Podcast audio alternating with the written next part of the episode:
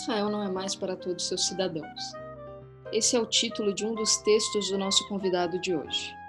Com pontos de vista diversos e até polêmicos, vamos continuar conversando sobre o papel de Israel na resiliência e vivência judaica, dentro e fora da diáspora, sobre democracia, direito, cultura e muito mais. Este é o podcast 5.8, uma iniciativa da CIP, Congregação Israelita Paulista, para discutir o futuro do judaísmo e o judaísmo do futuro. Eu sou Laura Trachtenberg-Hauser, historiadora e socióloga da cultura.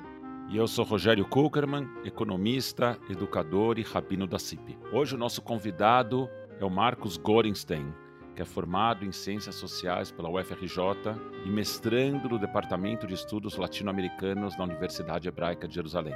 O Marcos fez aliar há quase 11 anos e é criador e professor de jiu-jitsu em um projeto com crianças árabes e judias em Jerusalém. Ele também é produtor e apresentador de dois podcasts que eu escuto com bastante frequência. Um é o Nos Anais da Mediná, que conta a história de Israel, cada episódio falando de um ano específico.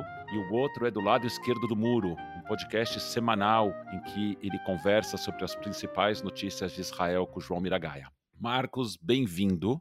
Nossa primeira pergunta é: quem é o Marcos pelo próprio Marcos? Olá, Rabino Rogério. Olá, Laura. Obrigado pelo convite, de essa oportunidade de estar participando do podcast de vocês. Também fico muito feliz de vocês serem ouvintes dos podcasts que eu faço também, é bem gratificante. E quem é o Marcos? Enfim, além de tudo que você já colocou, que é aquela biografia básica, eu também sou pai de dois filhos pequenos, uma menina de três anos e meio, nascida aqui em Israel, um menino de um ano e meio, também nascido aqui em Israel, Achai.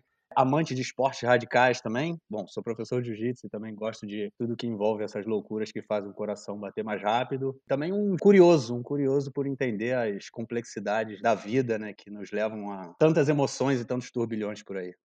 Marcos, que primeira pergunta para a gente entrar no nosso tema de hoje. Nos últimos anos, a gente tem falado muito sobre a ideia de ser judeu por opção, sobre uma uma relativização do ser judeu e por que ser judeu. E considerando permanentemente a ideia de reafirmar nossa escolha em continuarmos a ser judeu. E nessa linha, a própria definição do que é ser judeu se torna mais fluida e mais dinâmica. Na sua opinião, qual que é a importância de Israel para esse dinamismo da identidade judaica, em particular para a sobrevivência e resiliência da judaica dos judeus da diáspora. Você acha que Israel fortalece o senso de orgulho judeu, por um lado, ou não? Por outro lado, aumenta a resistência de identificação com a comunidade? Eu acho que isso funciona numa via eh, de mão dupla. A gente tem uma série de elementos que faz parte um pouco do meu processo de aliar. Eu venho de uma família extremamente secular, judia, né? Meu, meu pai e minha mãe, mas muito secular. Eu estudei num colégio judaico, é, num colégio ortodoxo durante a minha infância inteira. Saí do colégio só no ensino médio e depois que eu saí, fui para a faculdade. Eu, essa questão de se eu sou judeu realmente, o que é ser judeu, veio à minha cabeça durante anos, porque fui crescendo, fui virando adulto, né, e fui questionando as coisas. Então, em determinado momento, eu já não tinha mais uma proximidade da religião, a religião não fazia parte de mim. Então, eu comecei a questionar: será que eu sou judeu realmente? Para que eu pudesse responder essa pergunta, eu fiz aliar. Então, acho que acaba misturando muito, tem muito a ver com essa pergunta que você me fez agora, porque eu acho que, por um lado, Israel, ele, pelo fato de ser o Estado onde os judeus se autodeterminam, né, a gente define aqui o futuro enquanto povo. Estou falando no caso dos judeus que vivem aqui, obviamente não dos judeus que vivem na diáspora. Mas é, isso me fez entender uma série de coisas. Essa questão da identidade, de como eu me relaciono com o próprio judaísmo, né? o que, que é se é só religião, se eu faço parte de um povo que hoje, obviamente, é muito maior, né? uma cultura que é muito maior do que a religião. E essa é uma conclusão que eu cheguei, que sim, eu faço parte de um povo, de uma história em comum. A família da minha esposa, o pai dela vem da Tunísia, a mãe dela vem do Marrocos, se encontraram na França e fizeram aliada à França. A minha família é toda do Império Russo, foram para o Brasil ainda na época do Império Russo. Tem algumas diferenças, mas entre a segunda e terceira e quarta geração já no Brasil eu era. Então, uma família que era bem enraizada tanto os judeus que vieram do Império Russo quanto os judeus que vieram do Marrocos ou da Tunísia, eu entendi que a gente tem uma história em comum. Até milhares de anos atrás, a gente vivia em um determinado local e a gente se espalhou em algum momento. Então, a nossa história em algum momento foi junto. E isso foi o que me fez me sentir mais judeu. Por um outro motivo também era justamente a questão de você se identificar com outro que também sofre, muitas vezes, né, na diáspora, né, a questão de ser minoria. Né? Eu acho que quando a gente é uma minoria, a gente se identifica com o próximo, com quem também está dentro daquele grupo. E esse é um elemento. Agora, o Estado de Israel, eu acho que ele tem uma. Depende muito da relação, né? Porque eu acho que você também tem judeus. Eu não venho de uma família sionista. E eu não tive uma educação sionista. O que eu, me ensinaram no colégio, que eu vi no colégio, não foi importante no caso, não foi influenciador né, dessa, da minha decisão de vir para cá. Mas eu acho que o Estado de Israel, e aí um, uma das questões que me fizeram fazer aliar, é que o Estado de Israel ele acaba falando né, pelos judeus do mundo inteiro.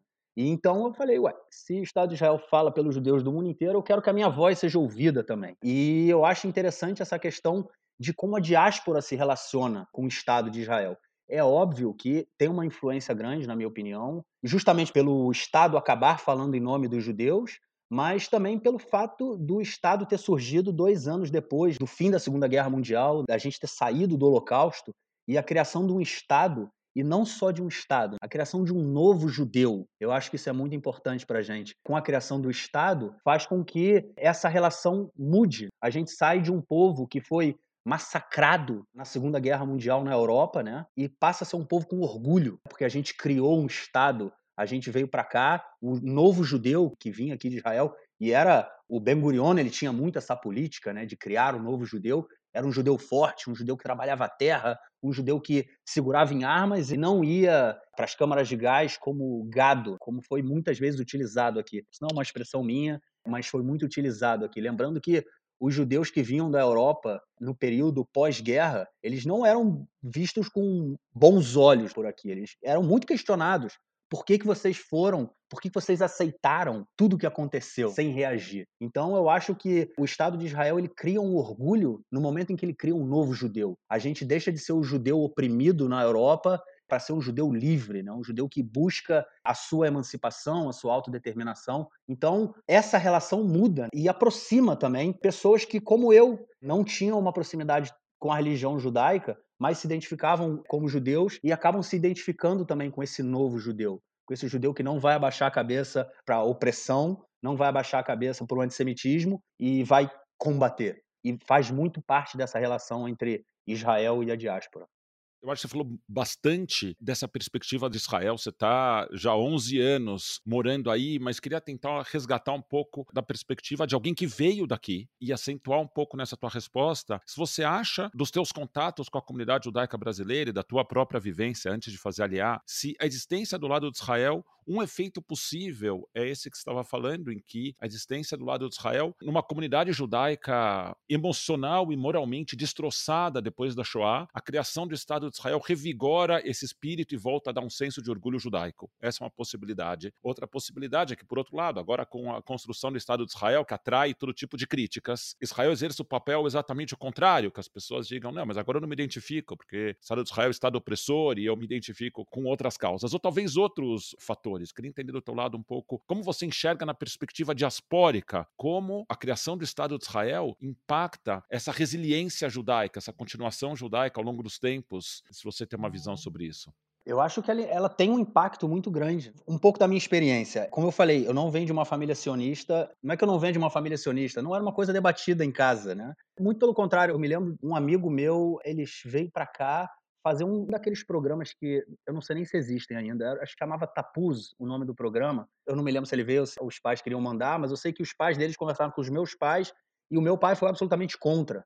Eu me lembro dessa conversa, meu pai, não, de jeito nenhum, o que ele vai fazer em Israel? E aí, um dia eu conversando com ele, ele me falou assim: Bom, eu não, não tinha essa relação, e aí, conversando mais, voltando mais no tempo, eu entendia que meu avô veio da Rússia, era comunista, ou seja, ele tinha uma outra perspectiva da relação do Estado, da relação nação, enfim. É, e isso mudou, né? Isso teve uma influência direta na minha relação com o Estado. Mas eu acho que, sem sombra de dúvida, a criação do Estado de Israel, ela dá uma energia para o povo judeu na diáspora, porque levanta a cabeça. A gente mostra que a gente sai dessa posição fraca que a gente tinha no período da Shoah e vai para uma posição de força. E agora a gente se vocês vierem oprimir a gente, se não tiver bom mais para os judeus na Europa ou no Brasil, onde quer que seja, a gente tem essa opção.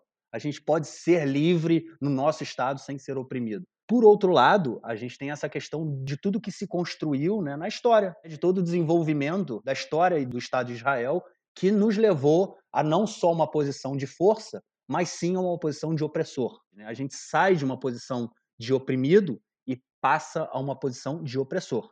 É assim que eu enxergo hoje né, a relação que foi construída aqui em Israel, principalmente com a população não judia e a população árabe. Mas eu não sei até que ponto isso tem uma influência também na própria comunidade judaica principalmente nas pessoas que têm uma identidade judaica forte, ou pelo menos algum laço de identidade judaica. A pessoa que vem já de uma família que ela foi se assimilando e tudo mais, talvez aquilo ali não tenha importância. Mas o fato de Israel se tornar, no caso, o opressor, eu acho que a gente tem que fazer uma discussão muito séria, né? Se será que precisa ser assim? Será que Israel precisa oprimir para existir? Ou a, gente pode construir algo diferente? E aí a gente precisa fazer uma discussão sobre as raízes do sionismo, os fundamentos do sionismo há mais de 100 anos atrás e o que, que a gente precisa pensar para o sionismo no século XXI. O sionismo que foi pensado há 130 anos atrás, na minha opinião, ele não cabe mais hoje. Não cabe, não tem mais espaço. Um movimento nacional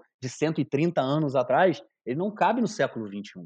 Então, acho que isso faz parte também dessa relação, tanto na diáspora, a gente tem que pensar o que, que tem que ser o sionismo do século XXI, quanto aqui em Israel, a gente também tem que pensar o que, que tem que ser o sionismo do século XXI.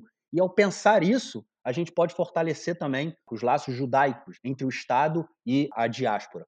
Mas interessante também pensar que a gente tem que tomar muito cuidado sobre essa coisa que eu falei, né, de se o Estado precisa ser assim. Eu acho que esse é um ponto fundamental. E aí é que eu tenho sempre muito cuidado quando faço críticas. Eu não gosto de fazer críticas a ah, porque Israel é isso. Porque governos de Israel são isso.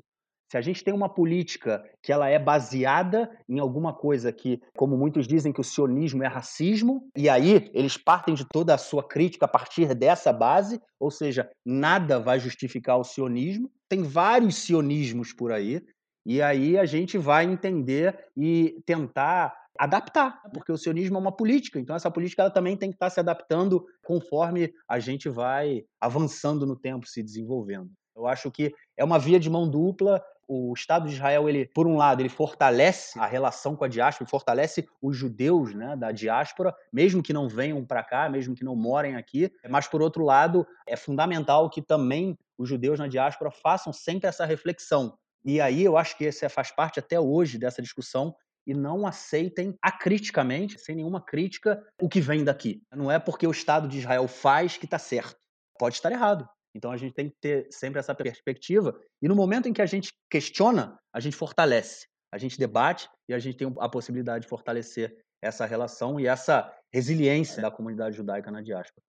Eu li um artigo que você escreveu em que você criticava a lei do Estado judeu e dizia que na tua leitura ela não era judaica. Ela ia contra valores judaicos que para você são caros e, portanto, de alguma forma, um Estado que define aquela visão de mundo como parte da sua legislação nacional, num caráter quase constitucional, perdia um pouco do seu caráter judaico. De outro lado, tem em Israel, especialmente entre a comunidade não religiosa, tem uma certa rejeição a ideia do judaísmo a substituição por um certo israelismo. As pessoas dizem: não, eu não pertenço ao povo judeu, eu pertenço ao Estado de Israel, minha identidade é como israelense, não necessariamente como judeu. Então eu queria te perguntar um pouco sobre o caráter judaico desse país onde você vive, fazer um pouco um diagnóstico em que pé está, em que pé não está, e, de novo, tentando olhar para a diáspora às vezes a gente vê no Brasil também gente que abandona um pouco o judaísmo como cultura, o judaísmo como religião e identifica o judaísmo unicamente como sionismo. A forma de participação judaica é unicamente sionismo. Queria que você falasse um pouco disso, de como Israel está transformando o judaísmo pelos seus valores, pela sua prática, pelas suas identidades. Eu nunca encontrei ninguém que conseguisse me explicar o que é um Estado judeu. Nunca. Eu não sei o que é um Estado judeu. O que eu vejo é que hoje a discussão que é feita, e na minha opinião, e é por isso que nesse artigo que eu falo da lei nacional vai nesse sentido, é que hoje o que caracteriza o Estado de Israel como um Estado judeu é única e exclusivamente a maioria judaica. Somos a maioria, então o Estado é judeu. Mas não se faz discussão sobre a cultura judaica, sobre a possibilidade de você secularizar a cultura judaica de uma forma mais ampla, de você estudar a história do povo judeu, a filosofia judaica, de uma forma não só religiosa. E aqui isso não é feito, na minha opinião. Eu estou falando isso de uma forma hegemônica. Há várias instituições que fazem esse tipo de educação. Tem uma instituição, inclusive, que eu sei que eles trabalhavam muito no colégio, no Eliezer, né, no colégio no Rio, a organização Biná, que eles são uma yeshivá secular. Né? Eles estudam os livros judaicos, os livros religiosos, mas de uma perspectiva diferente. Eu acho que isso tem sido muito deixado de lado aqui hoje em dia. E isso, inclusive, o Bagatz, né, o Supremo Tribunal de Justiça de Israel, ele já disse que não existe isso ser israelense. Porque antigamente na nossa carteira de identidade aqui, ela tem um campo que é chamado Leon, que é nacionalidade. Antigamente vinha escrito judeu e árabe.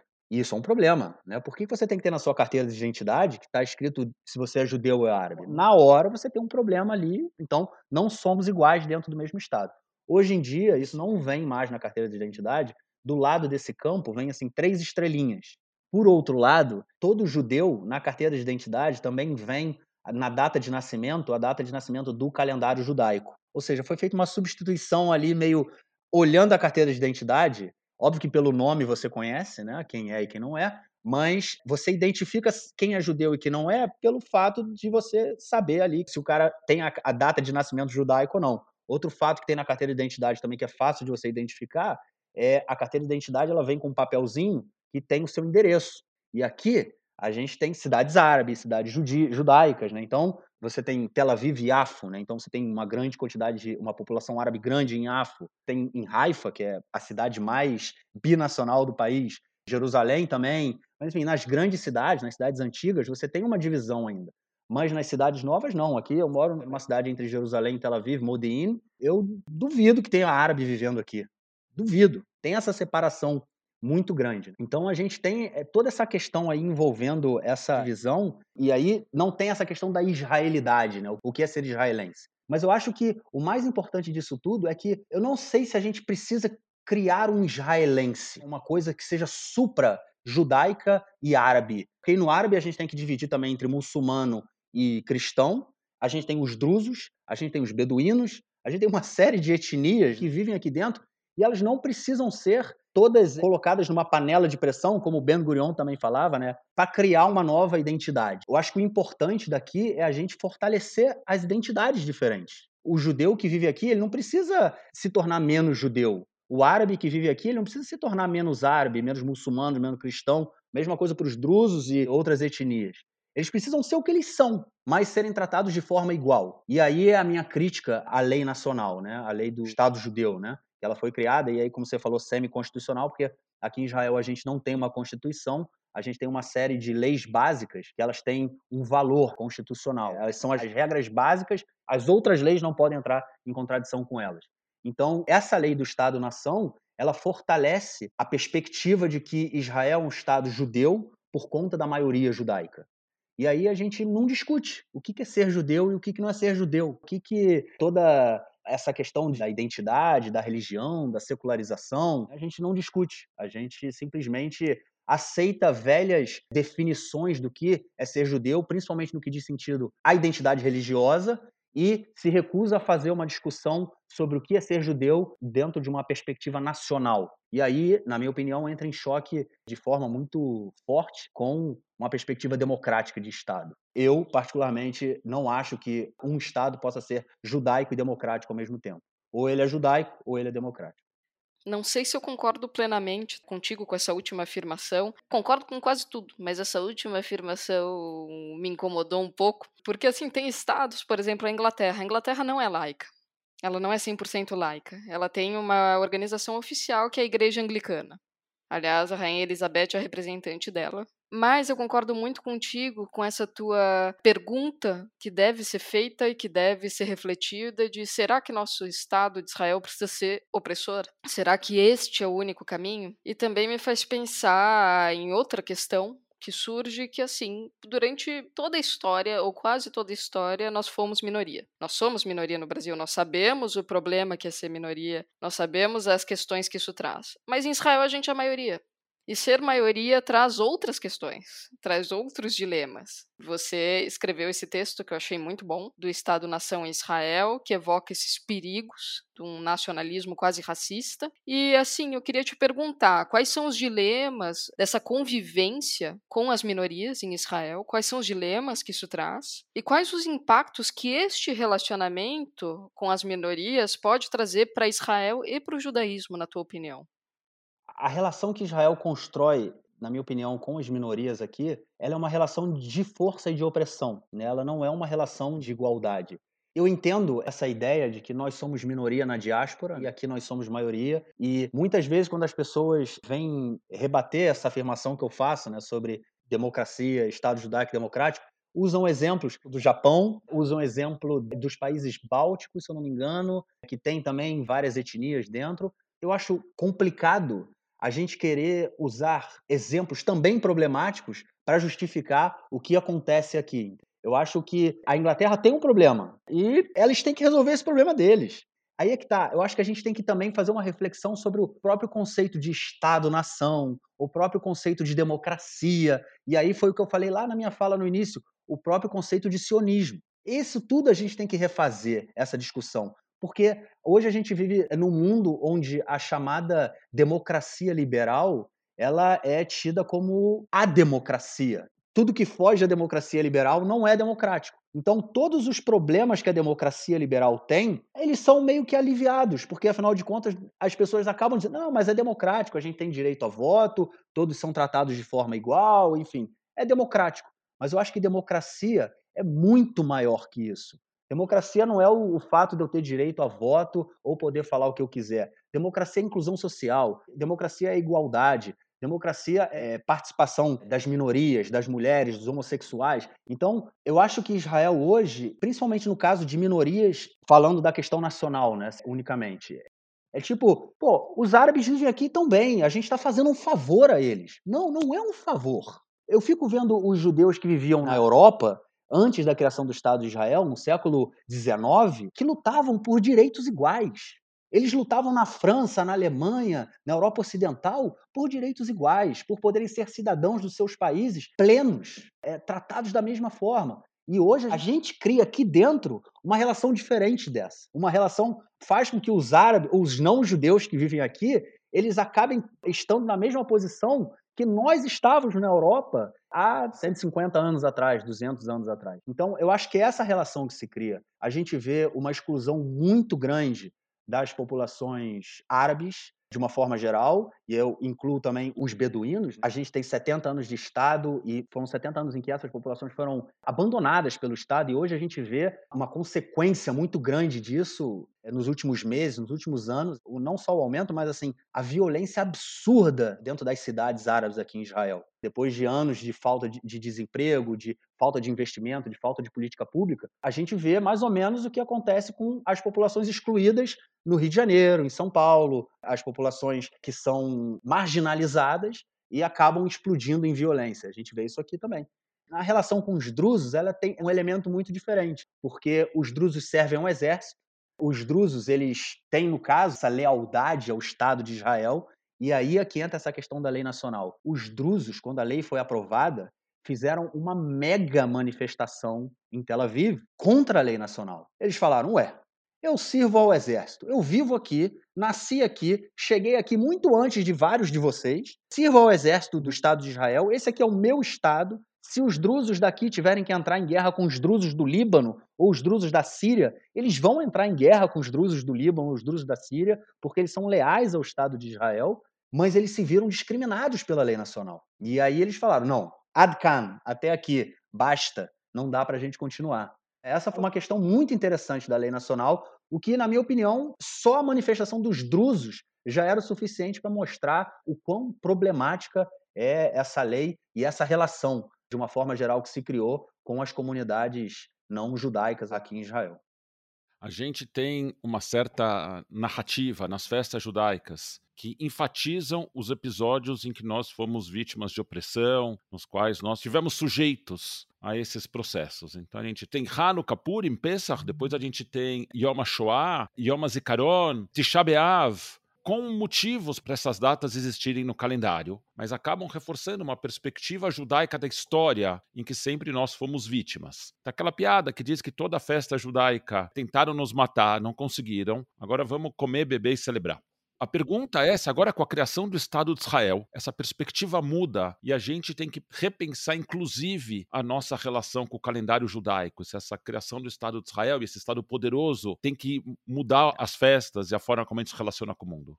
Eu acho que a gente tem que transformar é o próprio Estado de Israel. Eu acho que não tem nenhum problema dentro de um Estado a população possa comemorar as suas festas e ter essa relação, né, de tentaram nos matar e ou não conseguiram, vamos comemorar, então vamos comer pra caramba. O que precisa ser transformado é o Estado, eu acho, não a relação. Porque, na minha opinião, não é democrático um Estado em que a gente possa ter essas festividades para o povo judeu, que o Estado respeite isso para o povo judeu, mas não respeite isso para os outros 20%, 20% da população.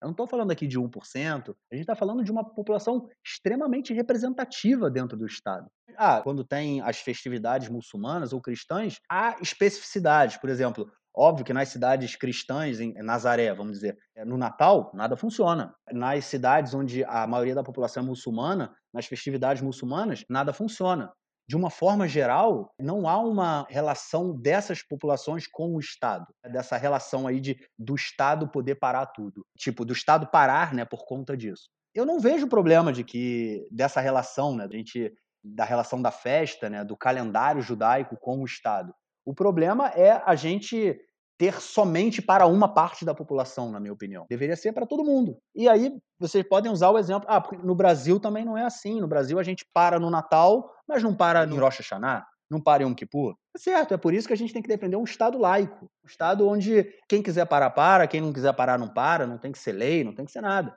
cada um vai fazer o que quiser. Mas eu acho que essa relação com o calendário ela não é significativa. Eu acho muito pelo contrário. Eu acho que faz parte da identidade judaica que ela não precisa mudar. Porque a identidade judaica está sempre se transformando, né? É isso que a gente está conversando aqui. Cada um tem a sua identidade e ela vai ser sempre diferente. Mas ela, ela é importante que tenha, porque ela é a base também da identidade. É importante. Eu quero que os meus filhos saibam o que, que é Pessah, o que, que Pessah representa a questão da liberdade, a questão da saída do Egito, da construção do povo, é importante para mim. É importante para mim que eles saibam o que foi o Shoah, é importante para mim que eles saibam é Sukkot, o que é Shavuot, não importa, é importante essa cultura. Então, não precisa mudar. Eu acho que o calendário, a relação do Estado com o calendário, ela é problemática na medida em que ela não contempla todas as populações que elas são grandes, né? Eu não estou falando de 0,5%. A gente está falando de um número representativo de cidadãos que não se sentem representados pelo Estado de Israel. E aí a gente tem um problema, né? Um problema muito grande.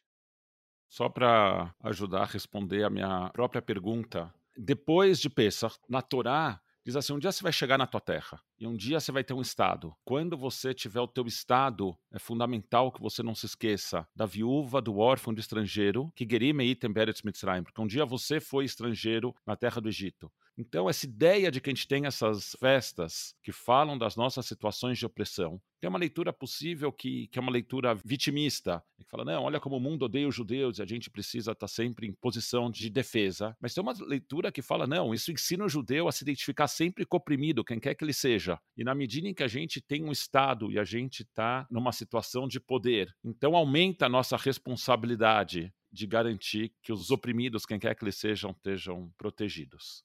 E o que é interessante, né? E aí é uma questão de, apesar da história estar aí, a gente não aprende com a história, porque essa relação ela não é feita. E aí tem uma série de questões. Eu não sou um estudioso da Torá, não não conheço a Torá profundamente, mas a questão do ame ao próximo como a si mesmo é tão simples, mas é tão complexo e é sempre colocado em segundo plano, né? Não só aqui, afinal de contas, Israel é um estado como outro qualquer, né? Não é nenhuma exceção no mundo. Né? Os problemas daqui a gente encontra em qualquer lugar, não é algo específico, não é algo especial daqui. Então, para terminar, antes da gente ir para a nossa dica cultural, fica a pergunta: qual papel você vê de Israel na vida judaica da diáspora do futuro?